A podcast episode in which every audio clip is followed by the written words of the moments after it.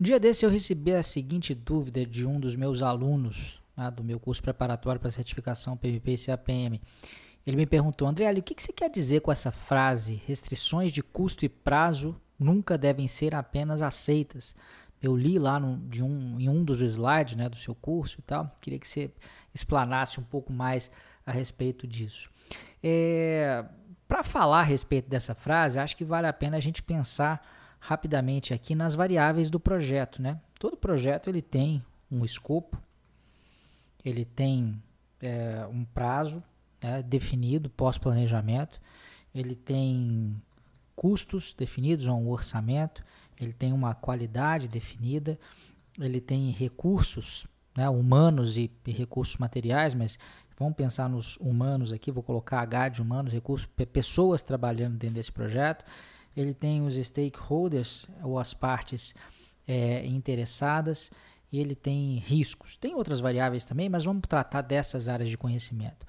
E essas coisas aqui estão muito intrincadas, né? À medida em que eu, como gerente de projeto, eu defino um escopo X e digo que esse escopo X vai ser entregue na qualidade Y dentro do prazo Z e dos custos W com os recursos a, B e C, né, e atendendo aí a satisfação ou aos, aos anseios das, das partes interessadas de modo geral e correndo um risco tal, eu estabeleci as condições dentro das quais o meu projeto vai acontecer.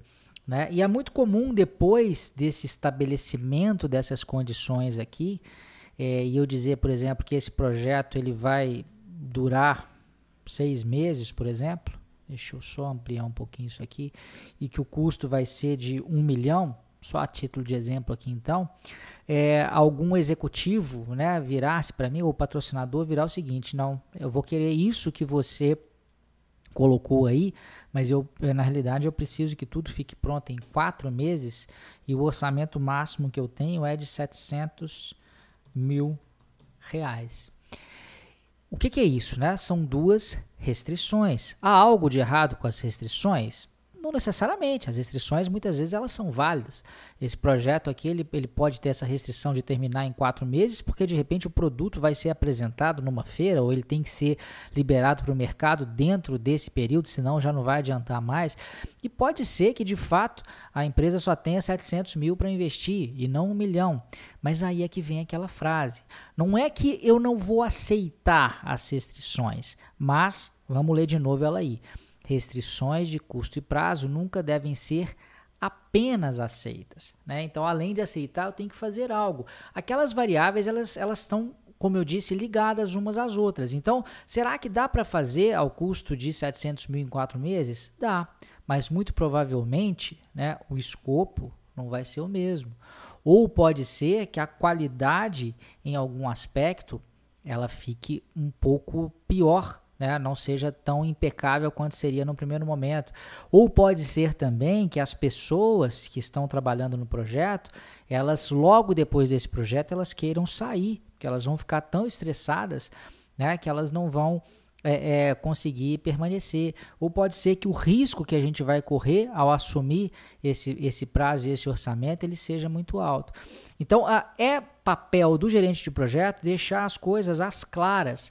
Agora, fundamentalmente, né, o que seria o mais razoável aqui é se há uma redução tão grande né, de prazo e de custos, o que costuma ser possível muitas vezes mexer nisso aqui, ó, no escopo. Talvez não dê para entregar tudo aquilo que foi pensado num primeiro momento. E essa deve ser a ação do gerente de projetos, porque se ele não fizer isso, se ele simplesmente aceitar, se ele apenas aceitar aquelas duas restrições, a responsabilidade de entrega daquele escopo inicial, que talvez agora seja inviável, vai caber, vai cair sobre os ombros dele.